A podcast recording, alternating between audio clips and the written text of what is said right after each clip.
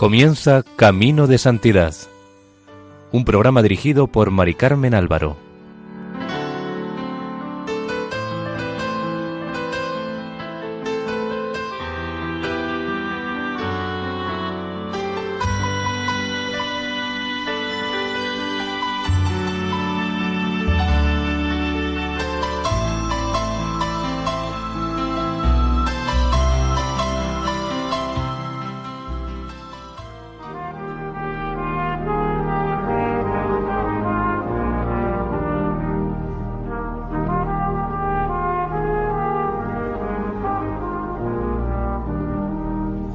Bienvenidos a Camino de Santidad, un programa realizado por el equipo de Radio María en Castellón, Nuestra Señora del Lledó. Les invitamos a escuchar el sexto capítulo dedicado a la vida del venerable padre jesuita Francisco Tarín Arnau.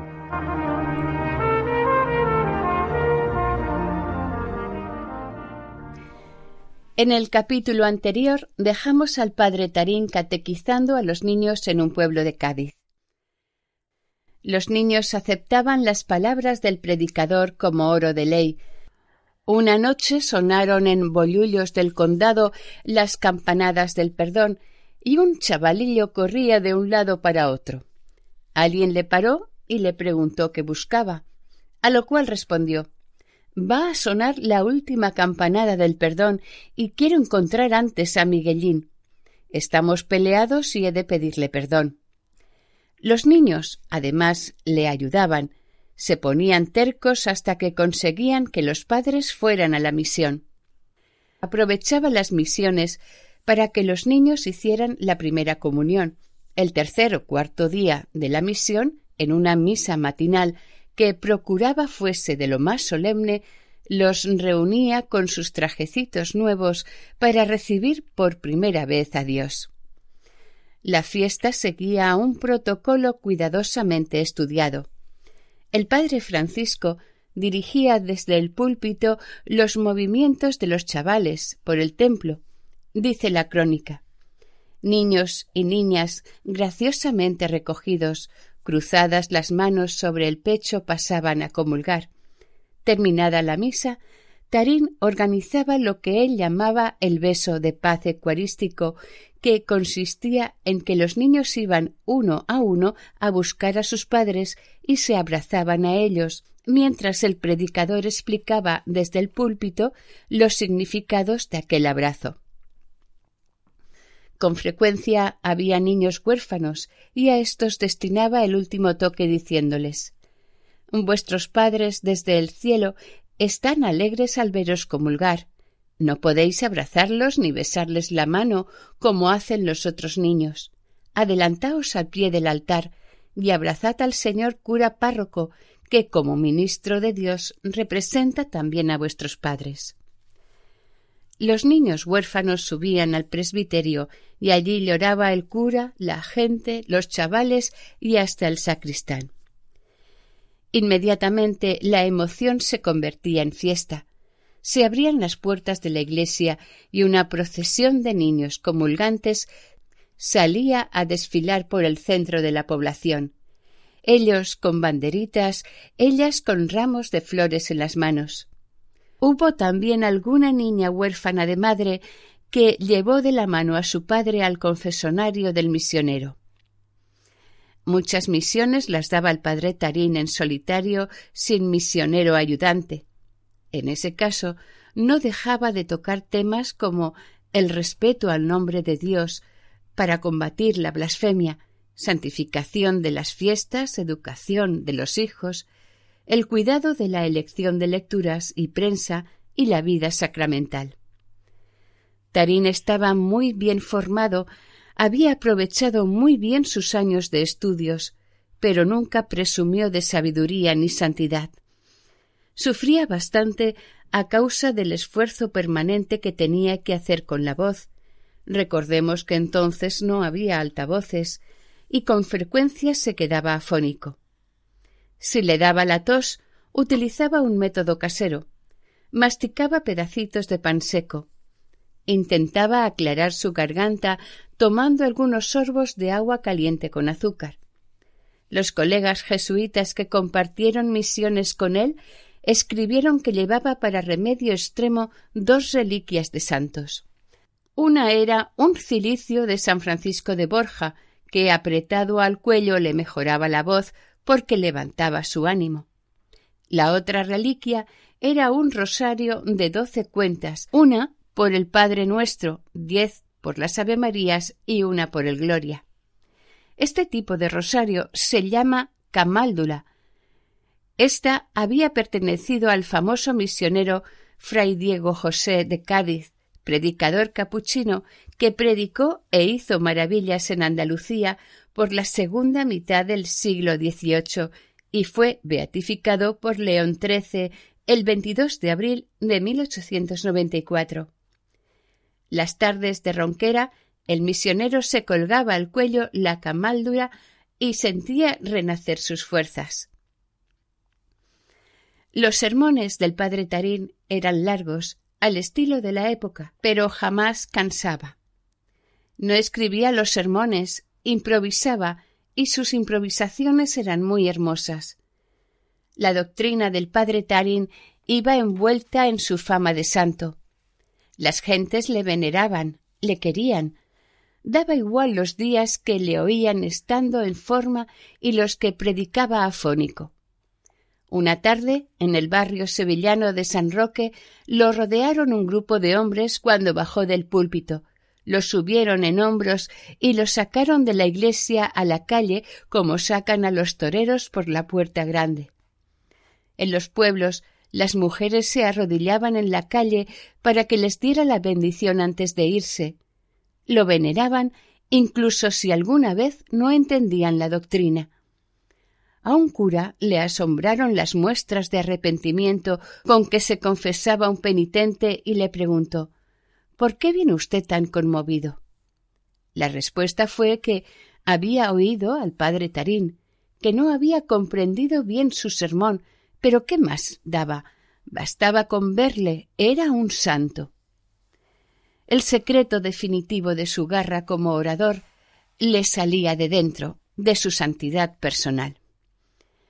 El momento cumbre de sus misiones era la noche del perdón, llamada por el padre Tarín tregua de Dios.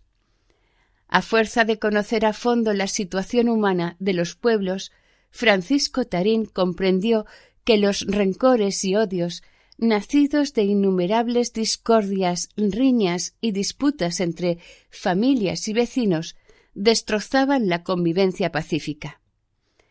Esta era probablemente la peor lacra, la peor herida de España, y decidió combatirla. Para ello, la noche del perdón empezaba contando minuciosamente la parábola del hijo pródigo que reclama la herencia y se la gasta en juergas lejos de la casa de su padre, hasta que, arruinado y humillado, decide volver a pedirle perdón. Decía nosotros somos ese hijo harapiento apartado de Dios y al regresar encontramos cariño, misericordia. Al llegar a este punto, el sermón del padre Tarín daba un giro con la pregunta Si Cristo perdona y me perdona, ¿podré yo dejar de perdonar? Entonces alzaba su crucifijo y entablaba un diálogo. ¿Cómo nos acercaremos a pedir perdón a Jesús por nuestros pecados si llevamos el alma llena de odios contra nuestros enemigos? ¿Cómo nos va a perdonar un Dios que comenzó la agonía de la cruz pidiendo por sus verdugos? Estas palabras apretaban el corazón de los oyentes y los mantenían en vilo. Seguía el Padre. Vamos a perdonarnos unos a otros, y yo pediré perdón el primero.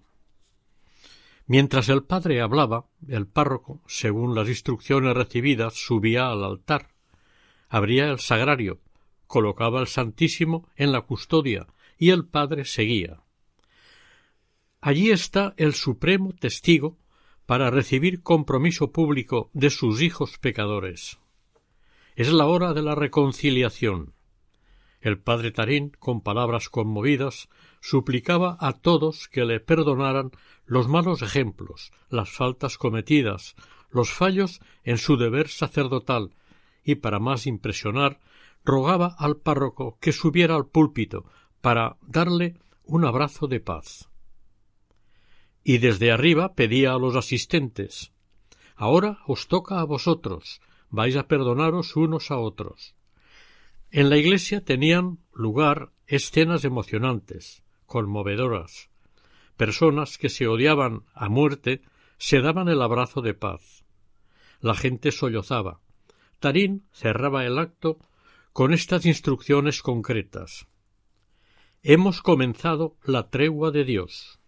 Vamos a ir a nuestras casas, dispuestos a buscar a nuestros enemigos y darles el abrazo del perdón.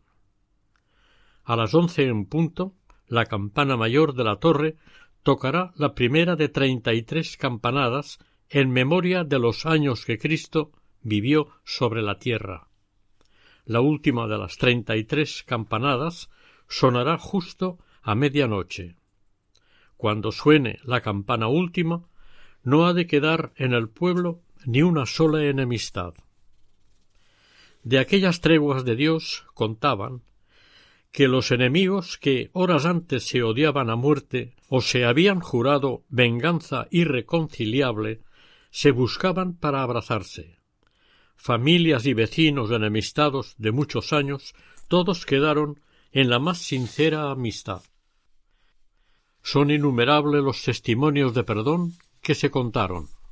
Al padre Tarín le preocupaba que todo el fruto religioso de las misiones desapareciera en un momento sin perdurar en el tiempo.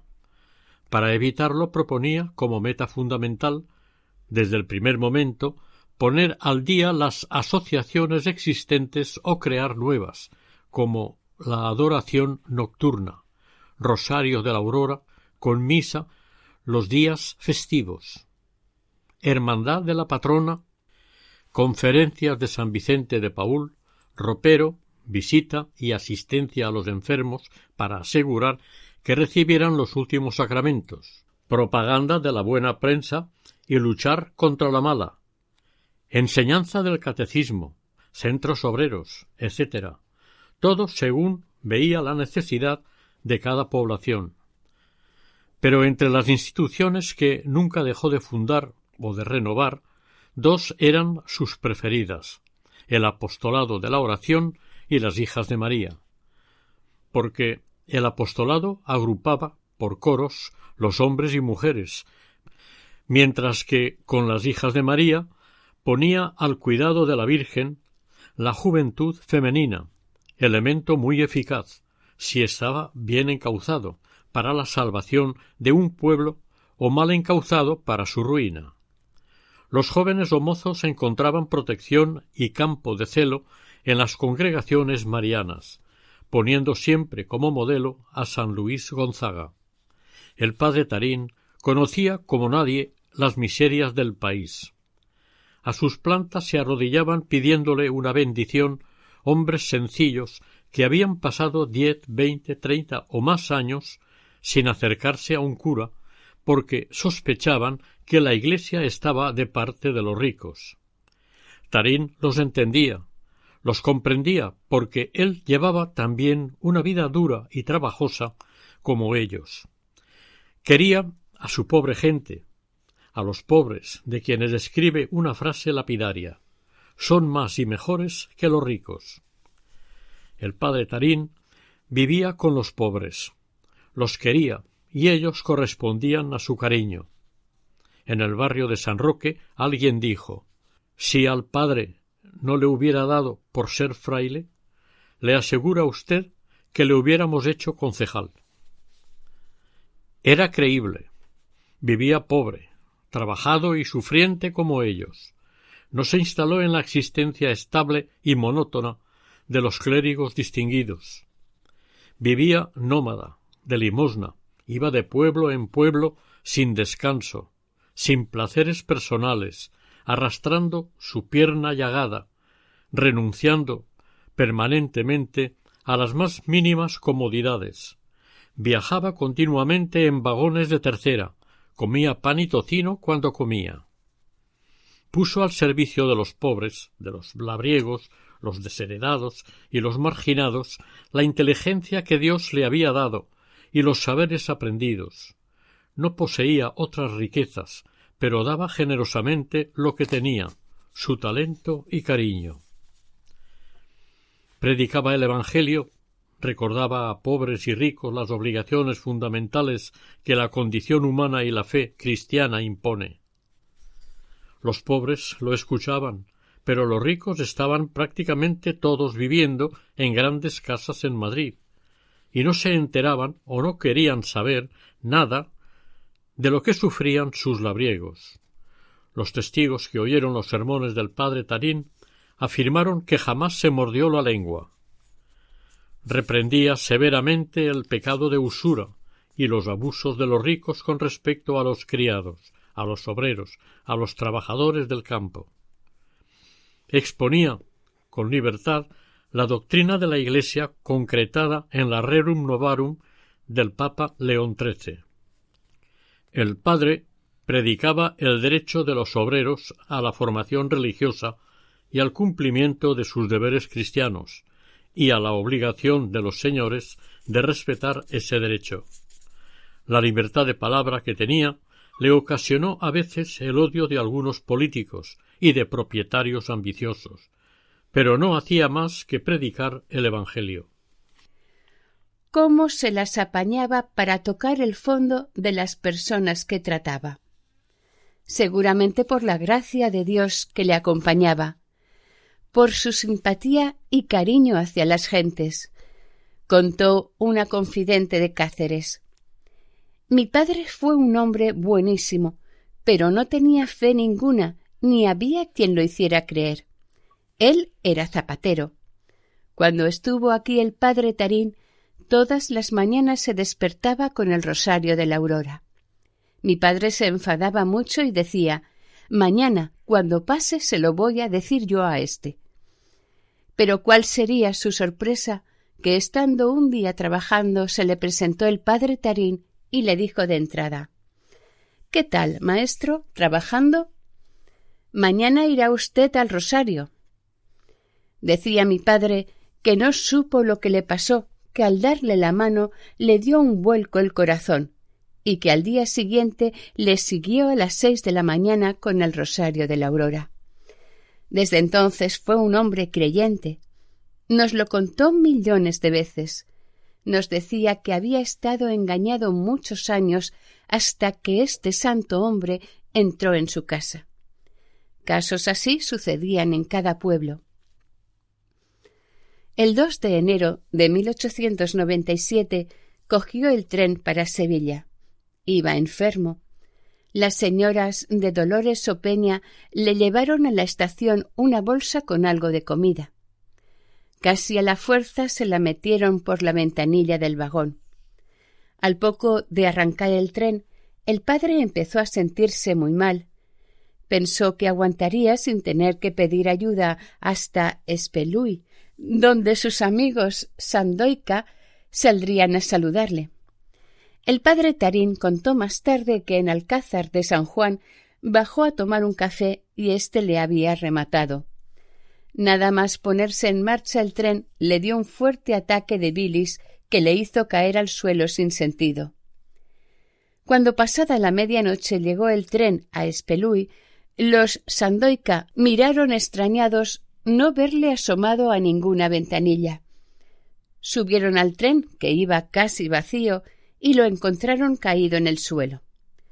Tenía la cara contraída, los ojos cerrados por las lágrimas y el rostro amoratado por los esfuerzos de un vómito violento. Lo levantaron, lo sentaron y el Sandoica mayor, que era médico, le dijo que no podía continuar el viaje la fiebre le forzaría a bajarse en cualquier estación, que se quedara un par de días con ellos y se pondría bien. Pero no hubo manera de convencerlo. Le aguardaban en San Lucas la Mayor para una misión y tenía que ir. Y continuó el viaje. A mediodía del tres llegó a Sevilla, celebró la misa, descansó un poco en la residencia de los jesuitas y a las cuatro de la tarde el pueblo de Sanlúcar le recibió clamorosamente. El 5 escribió a sus amigos los Sandoica para tranquilizarlos. Llegué a esta por milagro y prediqué a la llegada. Y luego, de ocho a nueve, me acosté sin comer ni cenar. Y cata aquí que a las cinco de la mañana estaba hoy más concertado que un reloj y ahora tan fuerte como un gañán. Esto solía ocurrirle al padre Tanín. El año 1897, con la ayuda de las mujeres de Dolores Sopeña, pasó la última semana de enero predicando misión en el barrio de Vallecas de Madrid. Hacía mucho frío y hubo días en que sermones y confesonario se empalmaban sin descanso. Un día, a las seis de la tarde, el padre no había tomado ni siquiera un café con leche. A mediados de febrero de 1897 pasó diez días en Torreperogil, provincia de Jaén. Allí tuvo lugar un, digamos, encuentro con el manco Ortega, llamado así en el pueblo porque le faltaban de nacimiento dos o tres dedos en cada mano. De joven había sido rico y alcalde, pero ya de mayor estaba medio arruinado. Era un tipo peligroso, intolerante, violento y anticlerical de armas tomar. El manco Ortega desde un principio se propuso deslucir la misión empleando el insulto y la calumnia. Ni en el café, ni en la calle, ni en cualquier lugar que visitara dejaba de aprovecharlo. Al padre Tarín lo llamaba negociante, imbécil, sibarita y lujurioso. Una retaíla de insultos que no tenían nada que ver con la imagen del padre.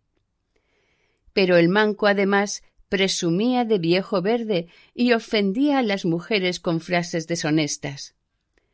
Acongojados y apenados, los habitantes de Torreperogil pedían disculpas al padre, quien se limitaba a responder Dejadlo, dejadlo. Hasta que un día les respondió Dejadlo, pobrecillo, dejadlo que pronto callará. Y sucedió de repente que perdió el habla, quedó mudo. De la noche a la mañana, sin saber nadie la causa, el manco despertó mudo sin poder decir ni una palabra. Los catorce meses que siguieron hasta que murió, siguió sin decir palabra. La gente del pueblo y quienes lo conocían lo miraban con pena y espanto. El párroco de Torreperogil dejó una nota explicando que el manco Ortega, antes de morir, dio señales de arrepentimiento y recibió la comunión, pero mudo murió.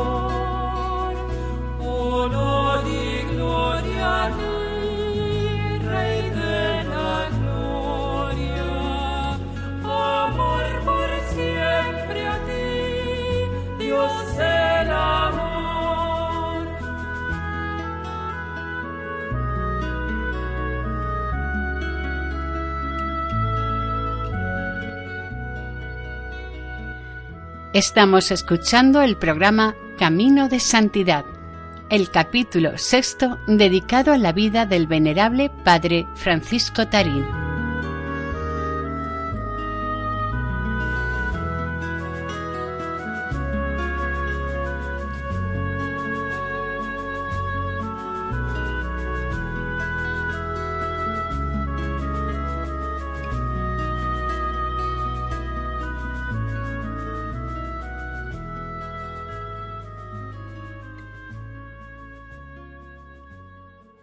En Úbeda, en diez días, predicó cuarenta y cinco sermones, sin contar las pláticas a señoras y damas de las conferencias de San Vicente de Baúl, ni las dadas a religiosas clarisas, carmelitas, descalzas, hospital asilo de las hermanitas y a los presos de la cárcel.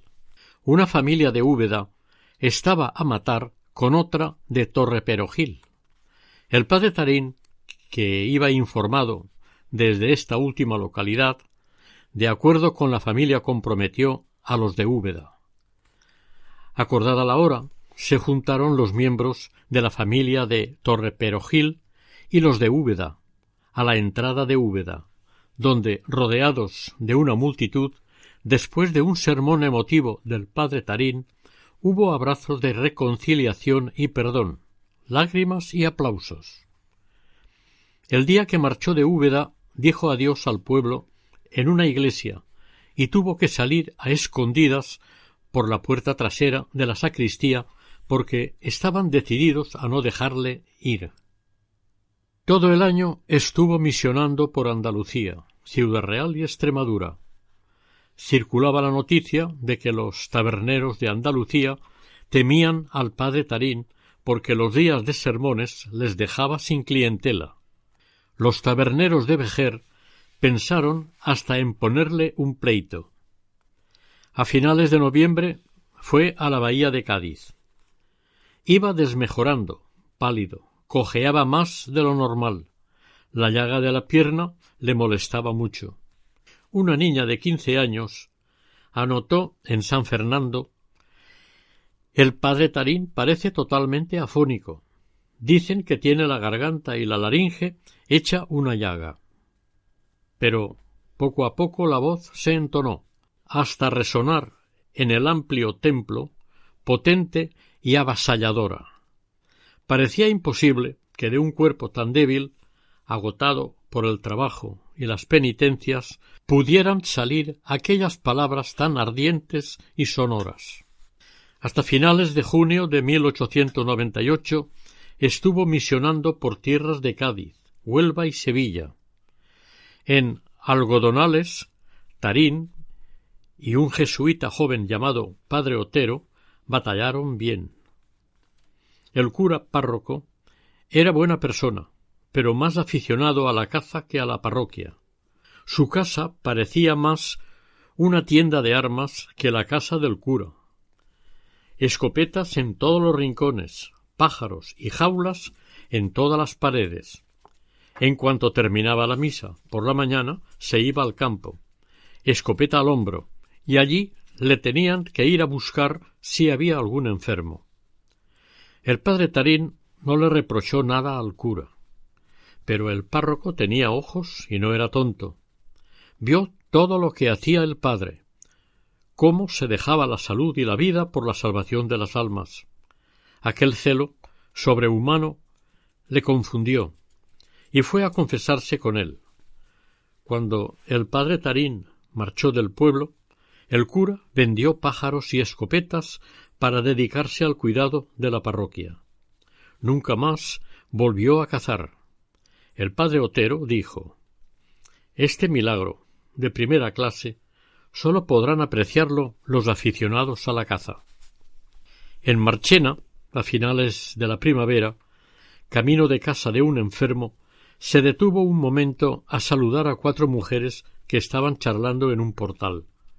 Sonriente habló directamente a una de las cuatro, diciéndole Hija mía, ¿por qué no se confiesa usted?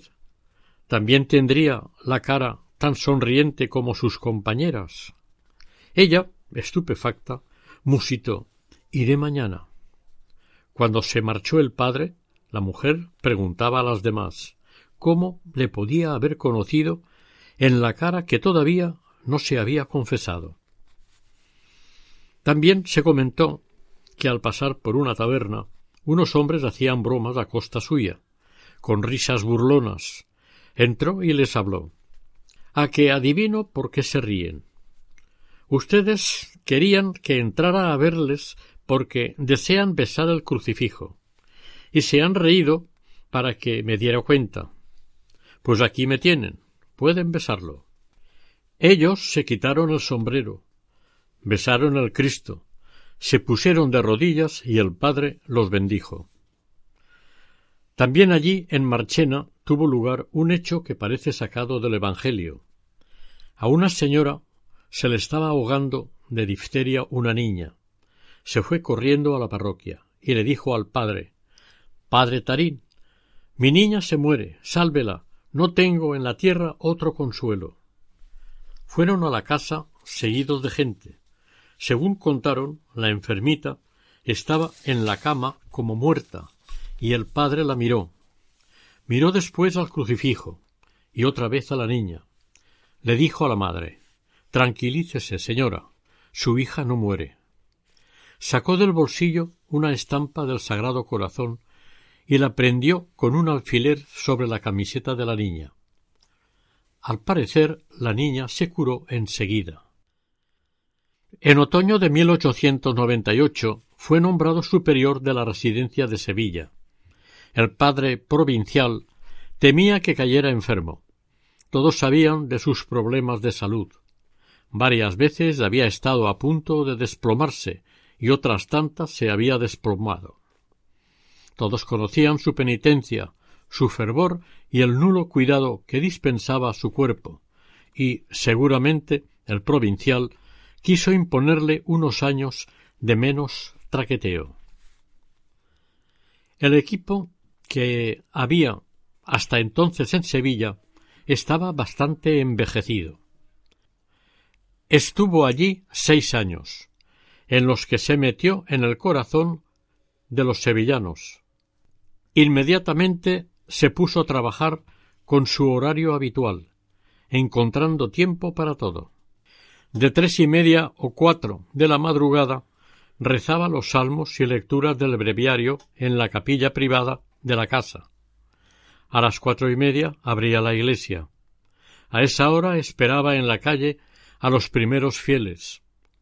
A los quince días se pasaron la voz y empezaron a acudir mujeres que iban a poner los puestos del mercado, criadas, vendedores ambulantes del barrio de San Lorenzo, mendigos de profesión, viejecitas piadosas, camareros de los bares cercanos, etc. Allí acudían a confesarse y a desahogarse con él. A las cinco de la mañana, mientras el padre continuaba sentado en el confesonario, otro jesuita salía a celebrar la primera misa. La última de las misas la celebraba el padre Tarín a las once de la mañana. Entre las siete y las ocho empezaban a llegar muchachas y mujeres con aspecto de familia rica, jóvenes estudiantes, caballeros de la llamada buena sociedad sevillana. Prácticamente todos se confesaban cada semana. Esto le permitió al padre conocer situaciones y casos dolorosos, lo cual le daba ocasión a hacer de puente entre los diversos estamentos sociales de la ciudad llevando ayudas discretas hacia necesidades ocultas. La comida con sus jesuitas le planteó al padre un pequeño conflicto que los demás le ayudaron a resolver haciendo como que no veían. De ninguna manera quiso imponer a la comunidad el régimen espartano que él mantenía desde hacía años y tampoco quiso hacer que su presencia fuera un reproche silencioso mientras los otros comían. Según testificaron los jesuitas de Sevilla, el padre Tarín se entretenía descarnando algún hueso o realizando la disección de una cabeza de pescado, mientras no terminaban los demás. Jamás hizo que tuvieran que servir ningún plato antes porque él hubiera terminado. Procuró, a fuerza de cariño, que su austeridad no fuera molesta para los hermanos de la residencia. Al revés, tenía atenciones con cada uno para ayudarles en las pequeñas dificultades que surgen cuando se vive juntos. Supo aprovechar las cualidades de cada uno de los padres, como en el caso del padre Nicolás Niuta, anciano y ciego, además de torpe de movimiento. El padre Tarín le hizo de báculo para que continuara predicando y no se sintiera inútil lo acompañaba por Sevilla, avisaba a familias de pueblos para que lo acogieran cuando iba a predicar y hacía elogios de él. Esto llegó a oídos del anciano jesuita y estaba feliz. También al padre Oliver Copons, enfermizo y bastante aprensivo, se lo ganó empujándole a que utilizara las maravillosas dotes que tenía para manejar a niños pequeños, y lo defendía diciendo Denme otro padre Oliver, denme muchos padres Oliver, y yo lo alimentaré con pepitas de oro. En caso de apuro, suplía a todos y les cubría las espaldas. Por ejemplo, el padre Sánchez Prieto, que había sido su superior en el puerto de Santa María, estaba en Sevilla. Cuando el padre Tarín llegó y tenía la salud ya algo cascada, pero como era hombre de empuje, aceptaba compromisos fuertes que frecuentemente rebotaban sobre las espaldas del padre Tarín. Durante su mandato se le murió el padre Merlín, a quien recordamos que él consultó de joven acerca de su vocación a la hora de elegir y llevarla a cabo.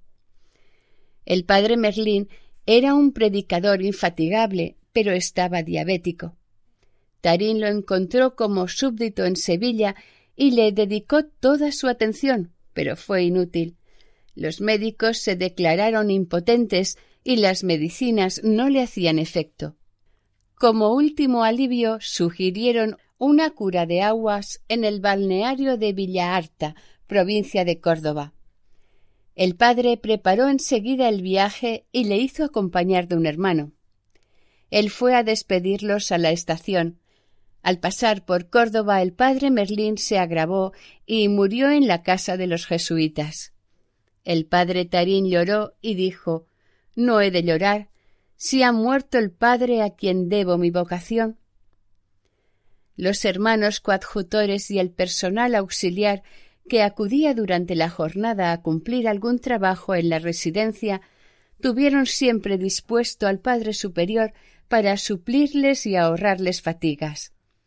El portero podía irse a dormir tranquilo, porque el padre Tarín recogía cualquier llamada nocturna si un enfermo necesitaba confesar o un agonizante el viático. Si llegaba un viajero no esperado, el padre los recibía y les preparaba un café, subía las maletas, improvisaba una habitación. Los jesuitas de Sevilla no disimularon el cariño y veneración que Tarín les producía.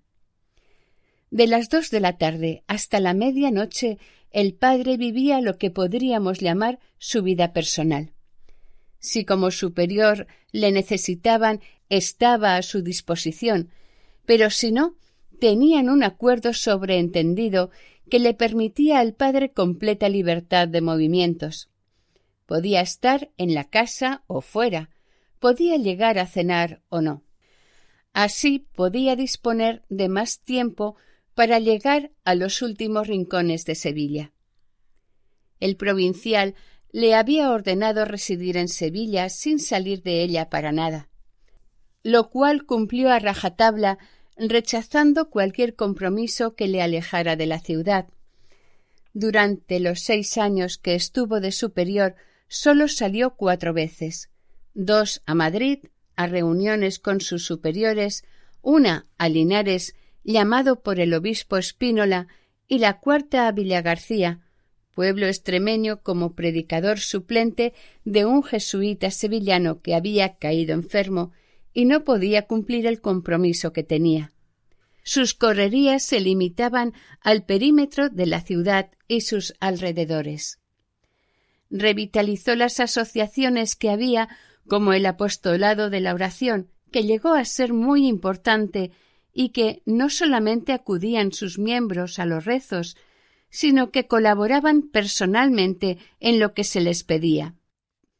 Al padre Sánchez Prieto, que ya había adquirido práctica en el puerto de Santa María, le confió la congregación juvenil Los Luises. Al padre Tarín no le importaba soportar los recelos y tonterías de las mujeres de las asociaciones como las de Nuestra Señora del Sagrado Corazón y Madres Cristianas, que las encontró a punto de desaparecer, pero pocos meses después le proporcionaron valiosas ayudantes. Además, se las apañaba para que le proporcionaran fondos para ayudar en las barriadas. Una asociación con la que tuvo que derrochar paciencia fue con la de Ánimas. Sugirió al padre Sánchez Prieto que utilizara el fervor de estas damas distinguidas para crear una escuela gratuita en el barrio de la Macarena, donde la chiquillería estaba todo el día campando a sus anchas y tirándose piedras. La escuela tuvo un gran éxito. Niños y niñas, tanto en invierno como en verano, acudían a la escuela. El curso no se interrumpía prácticamente en todo el año, porque hacer vacaciones suponía dejar a los niños abandonados en la calle. Buscaron y pagaron buenos maestros. Además, la escuela de la Macarena procuraba encontrar colocación en talleres, tiendas, oficinas a los niños que terminaban el ciclo. Esta escuela arraigó de tal modo en el barrio que siguió abierta bajo la dirección de los jesuitas hasta los años de la Segunda República coordinó varias escuelas católicas a las que visitaba con frecuencia, en las que animaba a los maestros, entretenía a los niños y remediaba apuros de dinero. Pronto fueron célebres los concursos de catecismo que con alumnos de varios centros organizaba en la iglesia de los jesuitas ante los padres de los chicos y las encopetadas señoras. Pero no se trataba sólo de enseñar a los niños escolarizados, se trataba también de formarlos en los principios básicos de la existencia.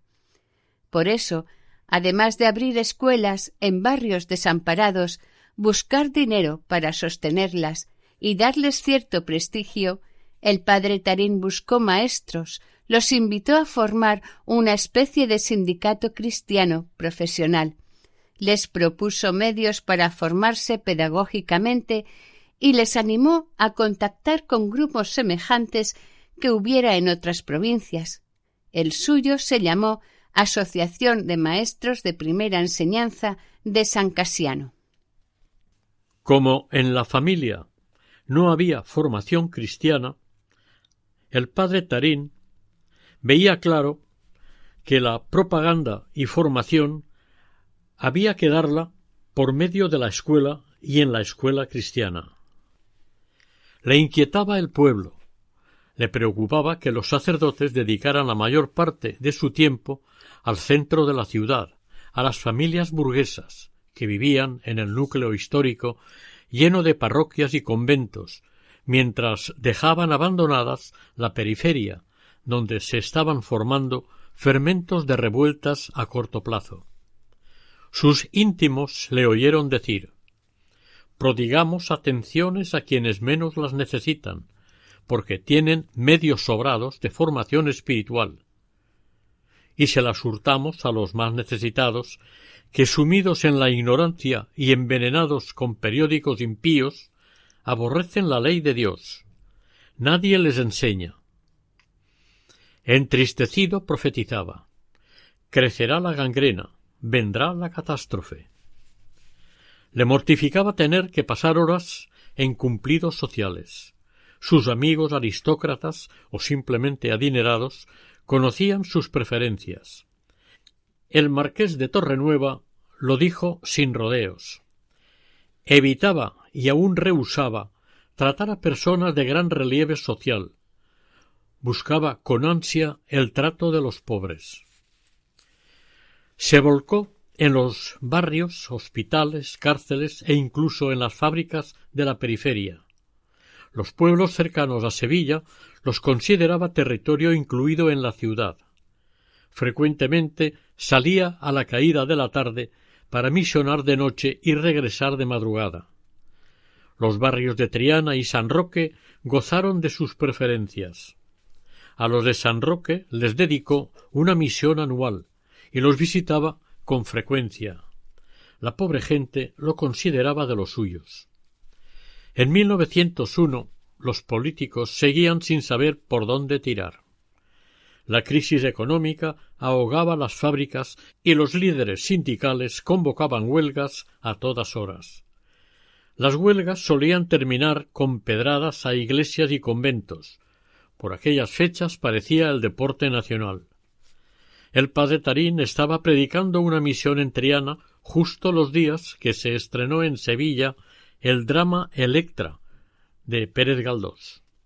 Esta es una pieza de teatro en la que se ataca al clero y provocó lo que nadie pensaba, que la gente saldría a la caza de curas y frailes. Pero así sucedió, y empezaron a pedrear a la Guardia Civil, a quemar conventos y perseguir a los curas. Al padre le avisaron que no siguiera misionando, pero no hizo caso y no cambió sus planes, hasta que una noche, al bajar del púlpito de San Jacinto, donde estaba dando la misión, le avisaron de que había grupos de manifestantes por el barrio donde vivían los jesuitas. Alguien mandó un coche de caballos para recogerlo, y un amigo quiso ir en el coche con él por si había que protegerlo. El coche salió en dirección a la residencia de los jesuitas, donde encontró una turba de cientos de revolucionarios que gritaban y rompían los cristales de la residencia. Al ver que dentro del carruaje iba un sacerdote, empezaron a gritar Un cura, un cura, ahí viene un jesuita. Y un remolino de hombres furiosos se apretó alrededor del coche. Al acompañante se le ocurrió decir en voz alta, fuerte, por si el nombre les imponía respeto Padre Tarín, salga usted. Efectivamente, la palabra Tarín fue mágica. Se apartaron, cuchicheando, y le hicieron pasillo hasta la puerta. Todo el mundo se quedó en silencio. Los que estaban cerca se descubrieron. Nadie molestó al padre, ni a su acompañante, que se fue a su casa. Frecuentemente veían al padre visitando los famosos corrales, que, como ya sabemos, eran típicas casas de vecinos donde muchas veces vivían ancianos y ancianas, pasando penurias, enfermedades, tristezas y miseria. El padre Tarín los consolaba, les curaba las llagas, les escuchaba y casi siempre acababa confesándolos y llevándoles la comunión. Un día los vecinos lo encontraron abrazado a un viejo tuberculoso que a gritos solía blasfemar. El padre Tarín lloraba repitiendo con ternura No blasfemes, hijo. ¿Qué mal te ha hecho Dios? Pronto el viejo fue su gran amigo vencía a fuerza de cariño y de dar sin exigir. El padre no podía solucionar el problema político ni social de Andalucía, pero sí ayudar a quien lo necesitara.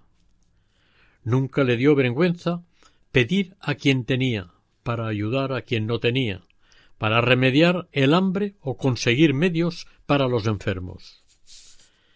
La gente le veía trajinar de una barriada a otra, con bultos escondidos debajo del manteo. Allí llevaba pan, pollos guisados, jamón en dulce, castañas, arroz, aceite, de todo. Cuando alguien le preguntó una vez qué le podía regalar por su santo, en vez de responder lo que esperaba la señora, una cartera, un breviario o cualquier otra cosa, le dijo sacando un papel de su bolsillo. Buena idea regalarme algo. Regáleme esta cuentecita que tiene pendiente por leche de tres meses un enfermo en la vaquería del barrio. Un día una devota no le preguntó qué quería, sino que se presentó en la residencia con un equipo eclesiástico nuevo completo sotana, zapatos, manteo, sombrero. Se los había comprado porque le daba pena ver al superior de los jesuitas con un sombrero pelado, la sotana descolorida, el manteo agujereado y los zapatos descosidos. La mujer le dijo que el ir vestido de aquellas maneras se había acabado. Pero su gozo quedó truncado. Aquel mismo día, al anochecer, pasó por la residencia un cura de pueblo que quería que fueran los jesuitas a predicar allí. El pobre iba hecho una pena. El padre Tarín, al verlo vestido tan pobremente, le hizo subir a su cuarto y abriendo las cajas de cartón donde estaba el regalo de la señora, le hizo que se probara todo, y viendo que le estaba bien, se lo regaló. El cura salió de la casa de los jesuitas hecho un pincel.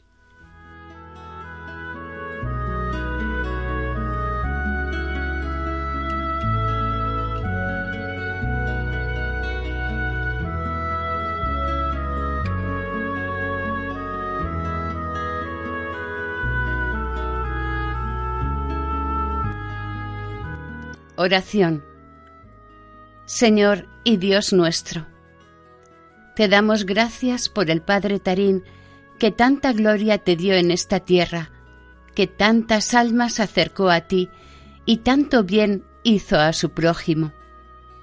Te pedimos por su intercesión que en estos tiempos tan perturbadores y tan parecidos en algunos aspectos a los que él vivió, nos concedas ser también apóstoles tuyos, y sobre todo tengamos la gracia de verlo pronto en los altares. Amén.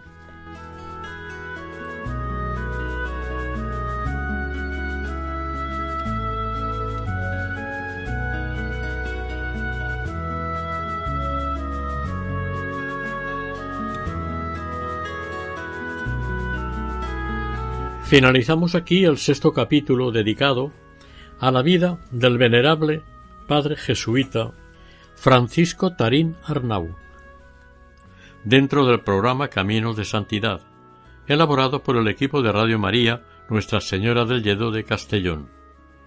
Han participado en este programa Maite Bernat en el micrófono y sonido y Eustaquio Masip en el micrófono. Para contactar con este programa pueden hacerlo a través del correo electrónico camino santidad. Pueden volver a escucharlo e incluso descargarlo en la página web de Radio María, en su sección podcast o pedirlo en el teléfono 91 8 22 80 10. Que el Señor y la Virgen les bendigan.